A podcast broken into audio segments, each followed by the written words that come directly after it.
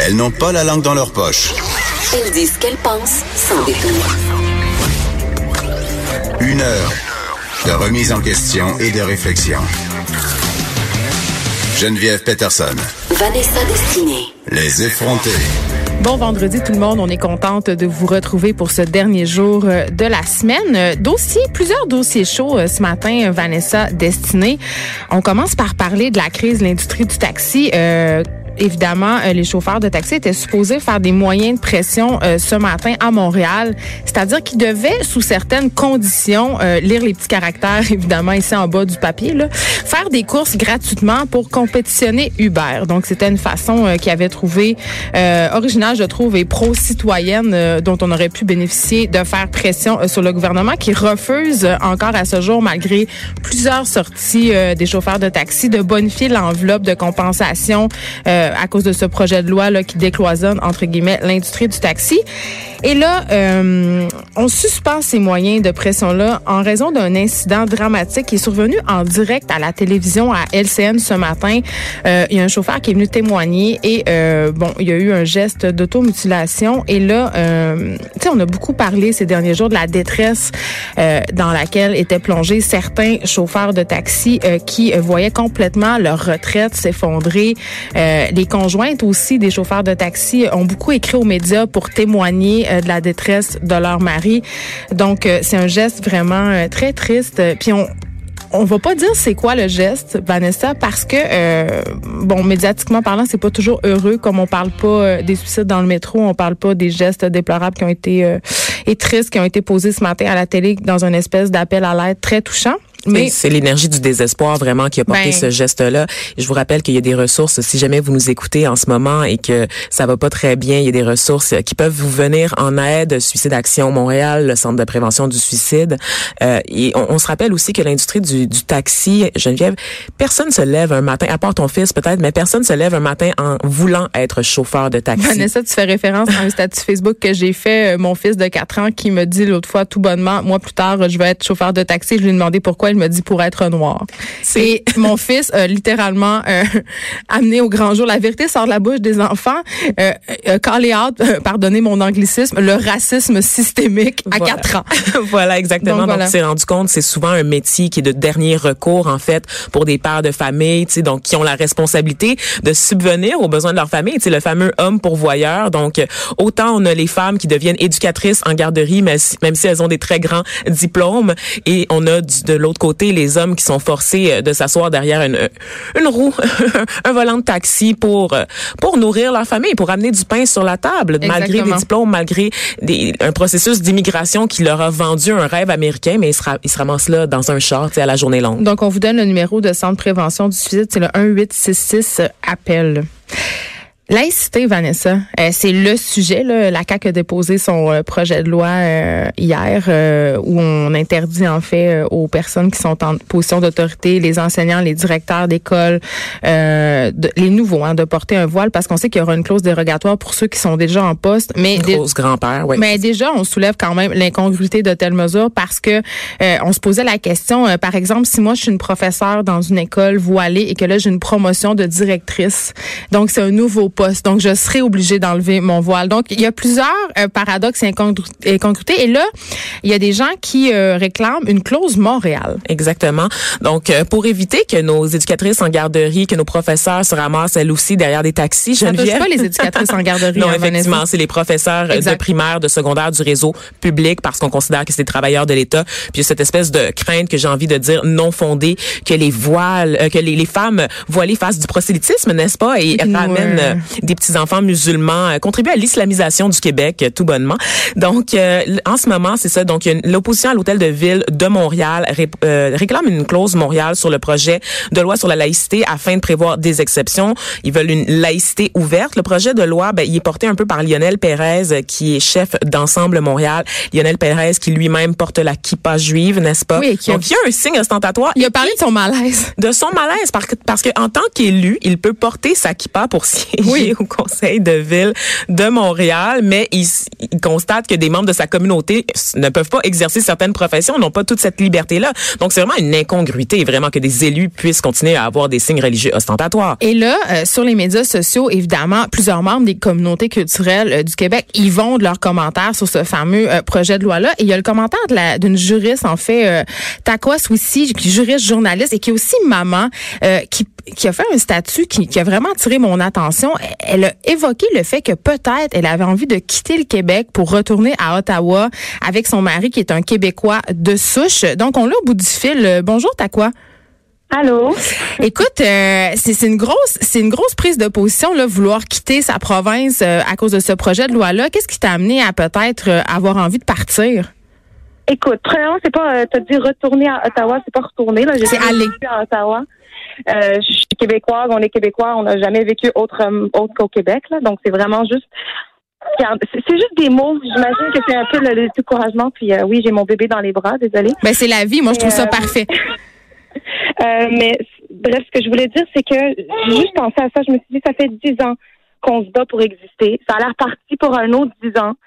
C'est vraiment pas bon pour notre santé mentale. Sérieux, vous n'avez pas idée à quel point c'est lourd. Puis j'ai pas envie non plus de faire vivre ça à mes enfants, considérant qu'il y a une option à deux heures d'ici qui me permettrait de voir mes amis quand même la fin de semaine, mes parents la fin de semaine, mais en même temps qui ferait en sorte que je puisse échapper à, à ce gouvernement-là. Mais t'as quoi la, la, fou penser. la question que j'avais envie de te poser, euh, tu portes le voile, mais toi dans ton métier, euh, ces mesures-là ne vont pas te toucher directement.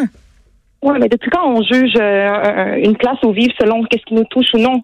On vit pas pour soi, on vit pour une collectivité, pour des valeurs, pour euh, une communauté qui nous ressemble et dans laquelle on se sent à l'aise. Puis en plus, je me réveille ce matin, je trouve un sondage que, que j'ai vu passer que apparemment 70% de la population est d'accord avec cette loi. Fait que moi, ça me fait juste dire que 70 du monde qui m'aime pas. Puis c'est vraiment que émotionnel en ce moment parce que je sais que c'est pas le cas. En tout cas, j'espère. Mais je pense pas que c'est si fou de penser à quitter le Québec. Puis en plus, je sais très bien qu'il y en a plein qui disent que c'est exactement ça. Allez, vas-y, euh, retourne chez vous. Mais oui, mais en même temps, en dessous de, ton statut, je, voyais des gens de ta communauté qui y songeaient eux aussi à partir. Encore une fois, je pense que c'est plus le découragement du moment. J'ai aussi des, gens sous mon statut qui disent qu'on doit se tenir debout, qu'il faut euh, qu'il faut se battre, etc. Mais moi, je me dis justement combien de temps on va se battre? Est-ce qu'on va passer une vie à se battre? C'est une vie, ça, se battre?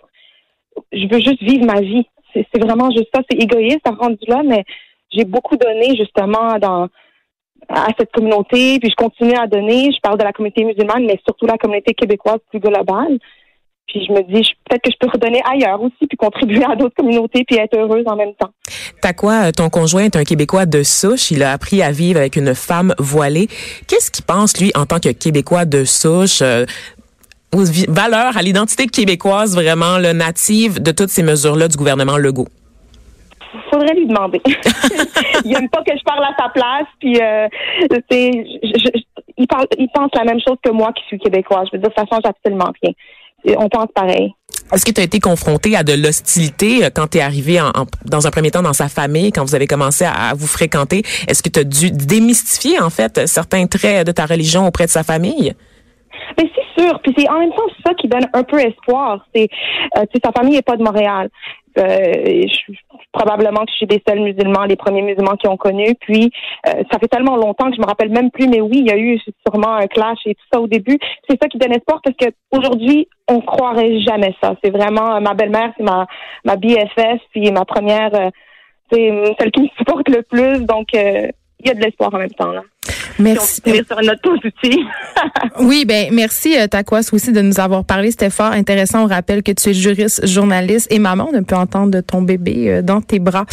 On va suivre euh, évidemment ce dossier-là qui, qui est plein de paradoxes, qui, qui est pas parfait. Hein. C'est, ben, ce que je trouve dommage avec ces projets de loi-là, évidemment, c'est que justement il y a plein d'incongruités. Il y a, il y a pas de cas par cas. Et évidemment, ça envoie, comme le soulignait Takwa, un drôle de message ben à la communauté musulmane. Et moi, j'aime beaucoup les propos de Lionel Pérez euh, ce- cet élu de Montréal euh, parce qu'il parle que ce projet de loi viendrait évidemment brimer les droits fondamentaux. Et ce qu'il dit, c'est le débat, ce n'est pas si on est pour ou contre la laïcité. On est tous pour la laïcité, oui. Geneviève. La question, c'est la vision de cette laïcité. Et nous, on pense que l'hypothèse selon laquelle un, un individu qui porte un signe religieux ne peut être neutre et impartial est fallacieuse. Oui, Vanessa, et on est encore dans cette fameuse question où est la ligne entre assimilation et intégration? Exactement. C'est vraiment toujours cette question-là qu'on doit se poser et c'est ça qu'on doit pas perdre de vue. Donc euh, voilà. Commerce au détail. On s'en parle beaucoup depuis quelque temps à quel point ça va mal. On a parlé des déconfitures de Caroline Néron, de Maï Paiement. On a parlé aussi de fermeture de grandes bannières. Euh, Il y a Gap qui se sépare. Euh, Les magasins euh, qui ont pignon sur rue euh, arrêtent pas de fermer. Évidemment, euh, c'est dû euh, à la montée de la vente en ligne. Les consommateurs aussi consomment moins. Euh, au Canada, on achète moins de choses. Et là, il y a Dollarama qui euh, se retrouve un petit peu dans l'autre chose puis qui désire remettre l'accent sur les produits à une pièce. oui, parce que euh, depuis quatre trimestres, le nombre de ses clients dans les, est vraiment en baisse. Là, on parle d'une baisse majeure et on sait que les Dollarama, depuis quelques années, euh, se laissaient un peu aller, entre guillemets, euh, dans la proposition des articles sur leurs étals. Il y avait beaucoup de choses À 4 dollars, Geneviève. Je sais. Voyons donc. Mais- De quoi nous ruiner. Mais j'ai envie. je- il y avait un gars, il y a quelques années, qui avait mangé pendant trois ans en se alimentant au Dollarama. Euh, il, y a, il y a des trucs intéressants au Dollarama. C'est pas un magasin que je fréquente. Puis je je vais vous dire pourquoi. C'est pour des raisons euh, qui sont éthiques. Ah oui? Ben oui, parce que la plupart euh, des choses qu'on peut retrouver au, au Dollarama, ce sont des choses fabriquées en Chine, ce sont des choses très cheap et je trouve que ça contribue vraiment beaucoup à la culture du jeter après usage, c'est-à-dire qu'on banalise notre achat, c'est pas grave, j'ai payé ça une pièce au Dollarama. Euh, c'est aussi le paradis de la fête d'enfants le Dollarama là. Absolument. Tu sais mais mais c'est c'est dégueulasse, tu sais dans le sens tu tu fais ta fête d'enfant, tu dis OK, on va aller acheter plein de grements au Dollarama, ça te coûte 50 pièces de grements qu'après ça tu jettes au vidange. Mais C'est absolument. Moi, je trouve que ce, ce- que ce magasin-là existe est une aberration du capitalisme. Vraiment. C'est- une aberration peut-être pour toi, mais pour certaines personnes à faible revenu, euh, Oui. c'est possible de faire une épicerie complète au Dollarama Geneviève. Donc, il y a beaucoup d'aliments. Ben, complète. Attends, là. Il y a, y a pas Il de n'y a pas de légumes, il n'y a pas de viande. Y a- ouais, mais généralement pour un portefeuille, pour quelqu'un qui reçoit un chèque euh, de, bien-être social à la fin du mois, sa priorité c'est peut-être pas de s'acheter du filet mignon. Non, et là, et là, je vous donne euh, les 10 aliments qu'il fait bon acheter au Dollarama et il faut vraiment les vérifier, ces aliments-là, parce qu'évidemment, des fois, ils sont près de leur date de péremption, mais le thon en conserve, les mélanges de noix, euh, la sauce tomate, les épices, moi, j'achèterais pas des épices, mais le, le- le lait de soya, flocons d'avoine, c'est tous des aliments qu'on peut retrouver au Dollarama qui sont de la même...